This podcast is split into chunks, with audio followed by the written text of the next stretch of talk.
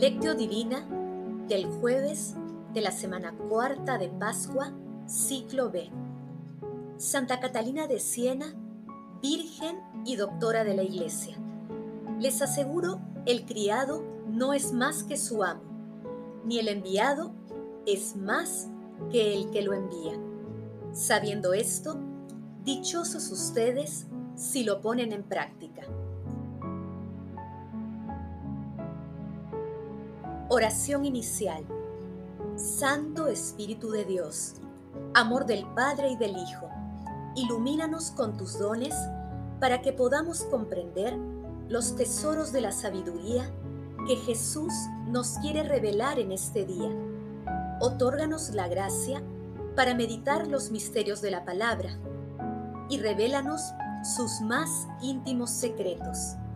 Madre Santísima, intercede ante la Santísima Trinidad por nuestra petición. Ave María Purísima, sin pecado concebida. Paso 1. Lectura. Lectura del Santo Evangelio según San Juan, capítulo 13, versículos del 16 al 20. Cuando Jesús acabó de lavar los pies a sus discípulos, les dijo, les aseguro, el criado no es más que su amo, ni el enviado es más que el que lo envía. Sabiendo esto, dichosos ustedes si lo ponen en práctica. No lo digo por todos ustedes. Yo sé bien a quienes he elegido, pero tiene que cumplirse la escritura. El que compartía mi pan me ha traicionado se los digo antes de que suceda, para que cuando suceda crean que yo soy. Les aseguro, el que recibe a mi enviado, me recibe a mí, y el que me recibe, recibe al que me ha enviado. Palabra del Señor. Gloria a ti, Señor Jesús. Catalina Benincasa nació en Siena, Italia, el 25 de marzo de 1347. Desde niña se destacó por su inteligencia, valentía y religiosidad. Tras la muerte de su hermana en 1362, decidió no contraer matrimonio y ser laica dominica. En 1370 vivió la muerte mística. Pidió a Cristo que le cambiara el corazón. Desde entonces, su intensa vida de oración se juntó con la atención a los pobres y enfermos. A pesar de su escasa formación intelectual, se sumergió en las profundidades de la mística cristiana fue una apasionada predicadora de la cruz. Su libro Diálogo refleja su espiritualidad. Falleció en Roma el 29 de abril de 1380, a los 33 años. Fue canonizada por el Papa Pío II en 1461. El pasaje evangélico de hoy forma parte de la unidad literaria del texto. Jesús lava los pies a sus discípulos, en el que se narra este maravilloso signo de servicio, humildad y entrega por amor. Jesús brinda un ejemplo de cómo servir a los demás, llegando al extremo de morir en la cruz. Esta unidad se ubica entre los versículos 1 y 20 del capítulo 13 de San Juan. Hoy Jesús deja clarísimo que el servicio es la característica esencial del cristiano. Jesús adelanta también que uno de los escogidos lo va a traicionar. Uno que ha compartido su pan ya lo ha vendido por 30 monedas y conserva su aparente amistad esperando el momento de la entrega.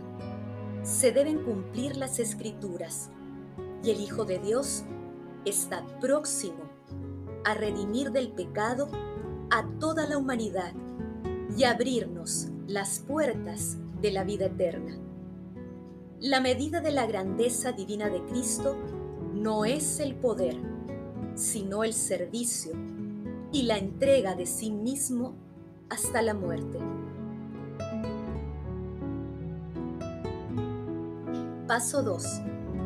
Meditación. Queridos hermanos, ¿cuál es el mensaje que Jesús nos transmite el día de hoy a través de su palabra?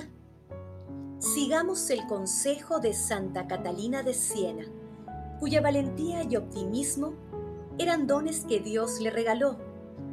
Empieza siendo valiente en todo. Expulsa las tinieblas y difunde la luz. No mires tus debilidades. Comprende que en Cristo crucificado puedes hacerlo todo. Nuestro Señor Jesucristo, en un acto de amorosa humildad, lava los pies a sus discípulos y los exhorta a realizar la misma acción por voluntad propia y en humildad de espíritu. Si la humildad es la actitud propia del Señor, ¿cuánto más debería el servidor ejercitarse en esta gracia y creer en ella? En este sentido, debemos enriquecer nuestra fe con obras de misericordia para servir a nuestro prójimo y para la gloria de nuestro Señor. En estos momentos que vive la humanidad, representan una pausa para que nosotros y todo el mundo inclinemos nuestras cabezas ante Jesús y lo alabemos, le agradezcamos y le pidamos por la salud espiritual y corporal de todos los enfermos. Hermanos, meditando la lectura de hoy respondamos, ¿es el servicio al prójimo la característica principal de nuestro seguimiento a Jesús? ¿Tratamos cristianamente a las personas que nos rechazan? Que las respuestas a estas preguntas nos ayuden a comprender que el servicio debe ser el estandarte de nuestro seguimiento a Jesús. Jesús nos ama.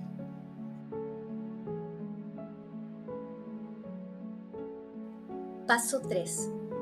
Oración. Oh Dios, que inflamaste de amor divino a Santa Catalina de Siena en la contemplación de la pasión de nuestro Señor Jesucristo y en el servicio a tu iglesia, concede a tu pueblo por su intercesión que unido al misterio de Cristo, se alegre siempre por la manifestación de su gloria. Amado Jesús, Verbo encarnado, así como tú aceptaste y amaste a quien te traicionó, que las dificultades de la vida nos enseñen a madurar en el amor y en la entrega. Amado Jesús, inspíranos con el Espíritu Santo para seguirte y servirte y convertirnos en tus amigos mediante el servicio a los demás y a la iglesia. Amado Jesús, justo juez, sol de justicia, muéstrate compasivo y misericordioso con todos los difuntos de todo tiempo y lugar, y admítelos en la asamblea de tus santos. Madre Celestial, Madre del Amor Hermoso, intercede ante la Santísima Trinidad por nuestras peticiones.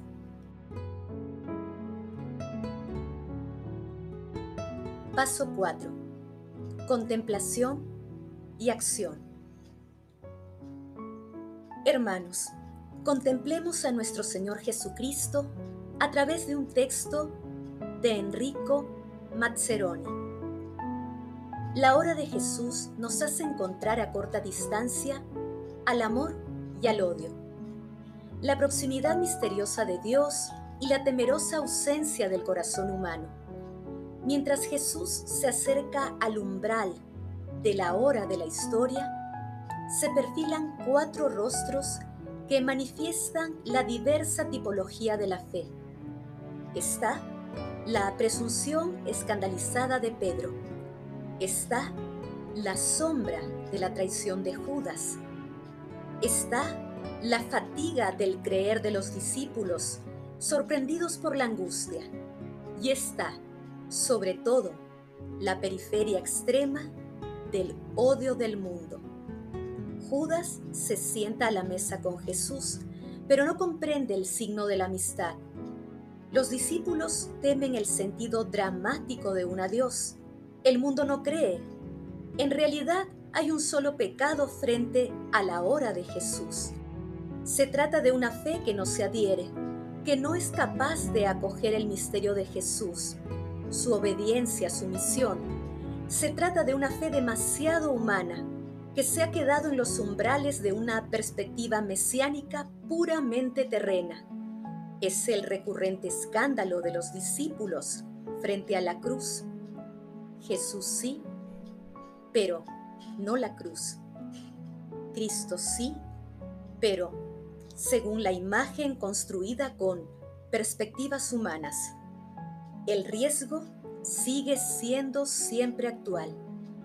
Jesús nunca ha dejado ni deja de sorprender. Interesa a los hombres de todos los tiempos. Las interpretaciones que se dan sobre él son las más dispares. Hay, sin embargo, una decisiva, la fe. Solo ella establece la única verdadera diferencia. La fe nos permite franquear el umbral del encuentro verdadero y entonces todo entra en juego. La decisión de creer es voluntad de cambiar de vida, de dejarse lavar los pies. Es la decisión de dejar que Cristo cuente en nuestra vida cotidiana, en nuestra comunidad. El solo interés por Jesús, si no se convierte en fe, tiene en sí una fuente inclinación a reducirle a nuestra propia imagen y semejanza. La fe como adhesión, transforma al discípulo a imagen y semejanza de Jesús, según su palabra, su mandamiento nuevo.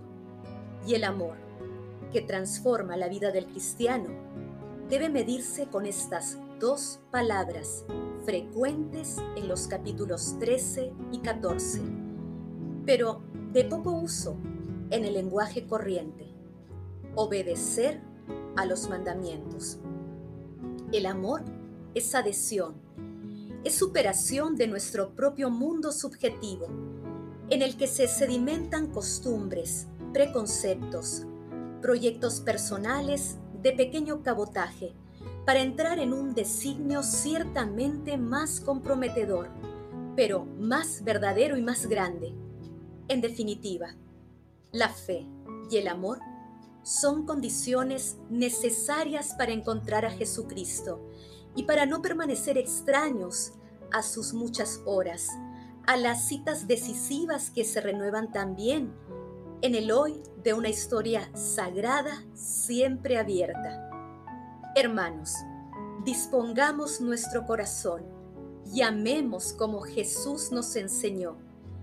Dispongamos nuestro corazón para servir a nuestro Señor en los lugares donde nos encontramos y en cualquier estado de nuestras vidas, invocando siempre el auxilio del Espíritu Santo. Glorifiquemos a Dios con nuestras vidas. Oración final. Gracias Señor Jesús por tu palabra de vida eterna. Que el Espíritu Santo nos ilumine, para que tu palabra penetre a lo más profundo de nuestras almas y se convierta en acción. Dios glorioso, escucha nuestra oración.